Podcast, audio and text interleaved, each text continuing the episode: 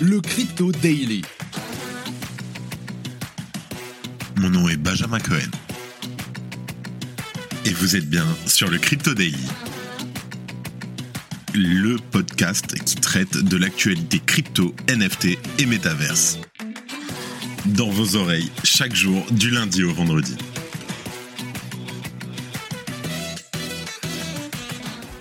Salut, j'espère que tu vas bien. Ça y est, je suis de retour dans mon studio normal. Plus de conférences, plus de voyages. On est à Paris, au boulot et on bosse dur. Let's go.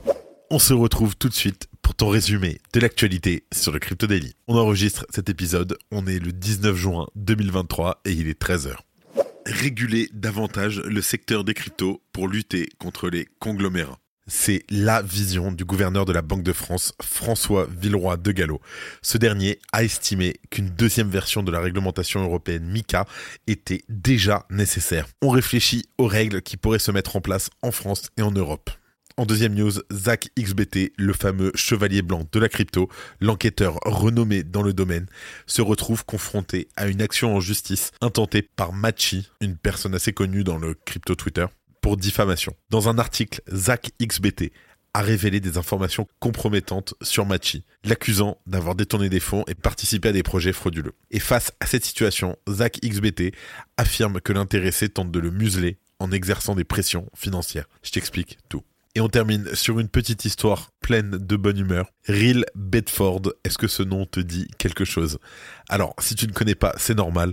C'est aussi le cas de nombreux habitants de la ville de Bedford. Et pourtant, depuis les coulisses, ou les vestiaires plutôt, une véritable transformation est en cours. On assiste depuis deux ans, sous la houlette du nouveau repreneur Peter McCormack, le fameux bitcoiner chevronné, à la fusion entre un club de foot et le patron des crypto-monnaies Bitcoin. On décrypte tout ça. Mais avant tout ça, et comme d'habitude, Allez Simon, mets-nous la musique. Here comes the money.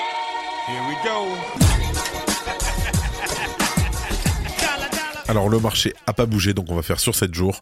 On est à un market cap de 1,06 trilliard de dollars, légère baisse d'un pour cent sur 24 heures. Sinon, on a un Bitcoin qui est remonté de 1,5% en 7 jours à 26 400 dollars. L'Ether qui est à moins 1,6%, pareil en 7 jours à 1725 dollars.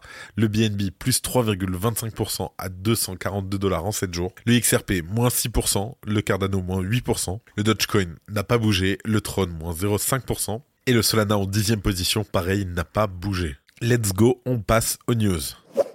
Et on commence par la Banque de France, et plutôt le gouverneur de la Banque de France, qui souhaite réguler les conglomérats crypto avec un MICA 2. Je t'explique. Alors François Villeroy de Gallo s'exprimait à l'occasion du salon Vivatech à Paris qui a eu lieu la semaine dernière. Le gouverneur de la Banque de France a évoqué la finance décentralisée et plus particulièrement les crypto-monnaies. Il estime qu'il n'est pas suffisant de réguler une entité légale car les entreprises crypto se caractérisent souvent par les nombreuses juridictions dans lesquelles elles opèrent. La collaboration internationale est donc, selon François Villeroy de Gallo, un objectif clé en particulier au niveau européen le gouverneur de la Banque de France a ciblé en particulier les acteurs de la finance décentralisée.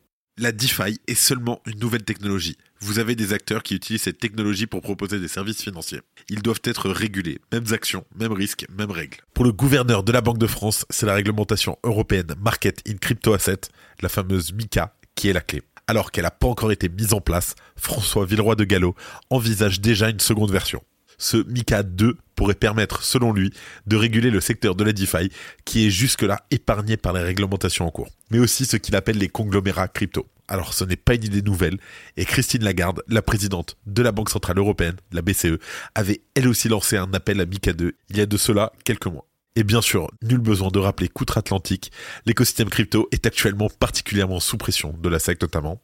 Mais c'est pas tout, parce que en Europe aussi, effectivement, on a la branche française de Binance qui est aussi actuellement au cœur d'une enquête pour divers manquements à ses obligations légales, selon le journal Le Monde, mais aussi Binance qui a annoncé qu'il mettait fin à ses services aux Pays-Bas. Cette annonce qui fait suite à un rejet pour une demande de licence. En tout cas, le zèle des régulateurs européens s'inscrit donc dans un contexte global. Le secteur de la finance décentralisée va vraisemblablement connaître une surveillance et des initiatives réglementaires plus poussées au cours des prochains mois et c'est peut-être encore plus crucial pour l'écosystème que ce qui s'est joué depuis le début de l'année. Car si de grands acteurs comme Binance ou d'autres plateformes centralisées ont des responsables identifiés, ça n'est souvent pas le cas pour l'écosystème DeFi. La question est comment s'y prendre d'un point de vue réglementaire Et eh ben ça va être toute la question. Si tu aimes le daily, une note et un commentaire nous aident énormément. Aussi, si tu ne veux rien rater de l'actualité, abonne-toi. En deuxième news, on parle de l'enquêteur on-chain Zach XBT qui fait face à un procès. Alors, que ce soit de sombres histoires de hack, de scam, ou même d'arnaque en tout genre dans le milieu crypto, c'est sûr que tu as déjà entendu parler de Zach XBT. Moi-même, j'en ai beaucoup parlé. Vraiment, c'est un gars ou une fille que je remercie énormément pour son boulot. Alors, tu as entendu son nom, que ce soit lors du fameux hack de 63 millions de dollars de Bridge Harmony, ou de son enquête concernant les 5 scammers français en fin d'année dernière, ou encore plus récemment à propos du hack d'Atomic Wallet. En tout cas, si tu ne connais pas Zach XBT, il se définit lui-même comme un enquêteur on-chain. Il a, à d'innombrables reprises, permis d'éviter de nombreux hacks, prévenu de projets douteux en retraçant leur activité sur la blockchain, ou encore aidé les forces de l'ordre à l'international dans le cadre d'enquêtes faisant appel à des compétences techniques approfondies dans l'écosystème crypto. Mais aujourd'hui, Zach, qui cumule plus de 400 000 abonnés sur Twitter, a décidé de faire appel à sa communauté. L'enquêteur Unchain est visé par une plainte judiciaire de Jeffrey Huang, plus connu sous le pseudonyme Machi, à propos duquel il avait rédigé un article au mois de juin 2022. Zach a fait appel aux dons car selon lui, les frais de justice pourraient dépasser le million de dollars. Et au moment où on enregistre, c'est près de 850 000 dollars qui ont été récoltés en moins de 24 heures. Des acteurs de premier plan ont participé à l'effort commun, à l'instar de Justin Sun, le fondateur de Tron, mais également Bankless et Certic ou encore Sandeep Naiwal, le fondateur de Polygon, en parallèle de nombreux anonymes qui continuent de donner chaque minute. Pour info, le Crypto Daily aussi a participé en envoyant 50% de ses bénéfices du mois de mai 2023 à la cagnotte. En tout cas, selon le plaintif, Zach XBT aurait nui à sa réputation dans un article diffamateur où l'enquête révèle notamment qu'il aurait détourné près de 22 000 Ethers en 2018, soit plus de 30 millions de dollars à l'époque, et lancé plus d'une dizaine de projets pump and dump ou encore des projets de NFT sans avenir pour générer du profit. Je cite il y a un an, Zach XBT a publié sur Medium un article à mon sujet qui a porté atteinte à ma réputation. Aujourd'hui, j'ai intenté une action en diffamation contre lui devant le tribunal de district des États-Unis pour le district du Texas. J'ai toujours soutenu que les allégations contenues dans son article étaient fausses. J'ai hâte de prouver par cette action en justice que Zach m'a illégalement diffamé. La plainte déposée par Machi exige notamment de Zach XBT. Son identité a d'ailleurs été révélée à travers le document qui lui verse des dommages compensatoires d'un montant déterminé par le tribunal. De son côté, Zach XBT assume pleinement son article de 2022. Selon lui, Machi tenterait de le faire taire via des pressions financières. Cette action en justice est sans fondement et constitue une tentative d'entraver la liberté d'expression. J'ai l'intention de riposter et de défendre la liberté d'expression. Je crois savoir que Machi est très riche, je ne le suis pas. Il utilise son argent pour essayer de me faire taire. En tout cas, l'enquêteur on-chain a précisé que les montants qui lui sont versés ne seront utilisés que dans le cadre du paiement des frais de justice induits. Le surplus sera ensuite remboursé aux donateurs au prorata de leur donation. Notons enfin que Zach XBT sera défendu par le cabinet Brown Rudnick, qui a notamment assisté l'acteur Johnny Depp dans le cadre de son procès contre Amber Heard. Bien entendu, au Crypto Daily, c'est acté, on est de tout cœur avec Zach XBT. Bonne chance à lui. Merci d'écouter le Crypto Daily. Et pour terminer, on parle de l'incroyable épopée de ce club de foot grâce à Bitcoin. Alors, notre histoire se déroule à Bedford, une petite bourgade de 180 000 habitants au nord de Londres, où il y a deux ans, tout a changé pour son petit club de foot, le Real Bedford. Peter McCormack, originaire de la ville et inconditionnel de Bitcoin, notamment à l'origine du fameux podcast What Bitcoin Did, a décidé de racheter son club de foot. L'idée est à la fois simple et multiple.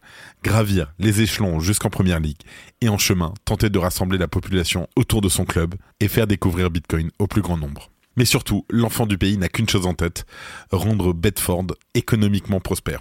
En effet, depuis de nombreuses années, Bedford se retrouve dépossédé de son attractivité. Et ce, après avoir subi successivement les nombreuses catastrophes dont nous sommes tous coutumiers. Covid, inflation, crise économique, etc.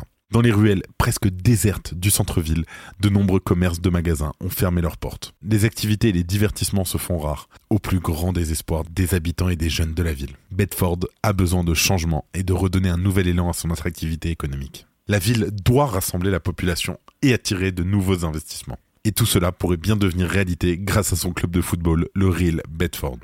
À chaque match que joue le club, des supporters et des bitcoiners affluent, et ces derniers consomment et font marcher l'économie de la ville. Je cite Peter McCormack. Aujourd'hui, pour le match, nous allons recevoir 400 à 500 personnes venant du monde entier à Bedford, dépensant leur argent dans la ville. L'hôtel Swan est complet. Ils vont au bar, ils vont dans les magasins. Des dizaines de milliers de livres sterling vont être dépensés ce week-end à Bedford grâce à cet événement.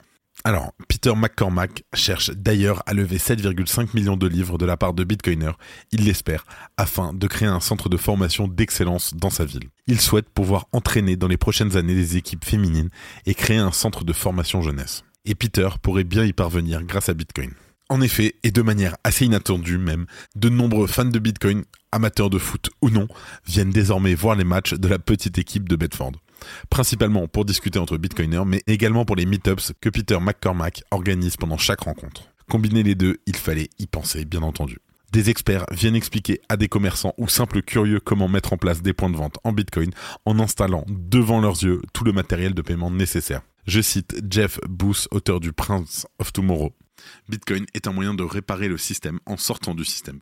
Effectivement, l'aspect libertaire de Bitcoin se ressent d'ailleurs jusque dans les couloirs du camp d'entraînement où les peintures de death metal, les graffitis et les crânes de squelettes donnent une ambiance toute particulière au vestiaire. Je cite encore Jeff Booth, Selon moi, Bitcoin est potentiellement le plus grand pays du monde aujourd'hui, mais il est par nature numérique et dispersé aux quatre coins de la planète. Ces Bitcoiners sont très connectés entre eux et ont un pouvoir d'achat massif qui, s'ils commencent à être sérieusement exploités, pourrait faire basculer la balance vers Bitcoin. Cependant, cet effet réseau est tellement dispersé qu'il n'a pas bâti d'ancrage suffisamment puissant localement. C'est cela qui est en train de se produire actuellement. Nous en sommes juste aux prémices. S'il y a une phrase sur laquelle je suis d'accord, c'est qu'on en est juste aux prémices. Car auparavant, tout ce qu'on pouvait faire avec Bitcoin, c'était de le conserver. Mais désormais, et avec des technologies comme le Lightning Network par exemple, il est possible de l'utiliser, de le dépenser dans des activités du quotidien, et de cette manière créer une véritable économie autour de Bitcoin. En tout cas, grâce à son initiative, Peter McCormack rêve que Bedford suive les traces d'Elzonte au Salvador, mais cette fois-ci pour l'Angleterre. Il souhaite que son exemple serve à démocratiser Bitcoin au sein du pays et puisse participer à l'élaboration d'une réglementation juste. Une réglementation qui laisserait libre cours à cette innovation monétaire qui promet de changer notre façon de voir le monde. C'est une très belle histoire. Et avant de terminer, comme d'habitude, les actualités en bref avec notre partenaire Bean Crypto. Le PDG de Sorar a dévoilé les futurs projets de l'entreprise, notamment le lancement d'une application mobile d'ici la fin de l'année. Tether a désactivé les comptes de plusieurs entreprises crypto depuis 2021, dont MoonPay, BlockFi, CMS Holding et Galois Capital, selon des documents du procureur général de New York.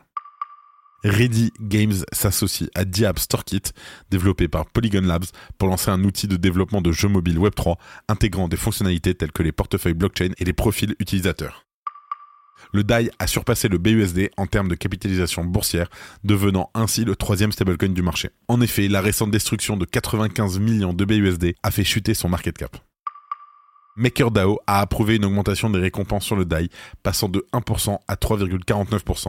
MakerDAO réorganise ses réserves en supprimant le Paxos Dollar et en investissant davantage dans des obligations US à court terme la BNB Chain travaille sur une solution de Layer 2 pour améliorer la vitesse et les coûts de transaction sur le réseau. Des membres de la communauté suggèrent que la BNB Chain pourrait lancer une solution similaire à celle de Polygon. Coinex a accepté de payer plus de 1,7 million de dollars et de cesser ses opérations à New York suite à une poursuite engagée par le bureau du procureur général de l'État. C'est la fin de ce résumé de l'actualité du jour sur le Crypto Daily. Évidemment, pensez à vous abonner pour ne pas rater le suivant, quelle que soit d'ailleurs l'application que vous utilisez pour m'écouter. Rendez-vous aussi sur Twitter et LinkedIn pour d'autres contenus d'actualité exclusifs. Je crois que j'ai tout dit, faites attention à vous, et moi je vous dis à demain. C'était Benjamin pour le Crypto Daily. Merci et à très vite.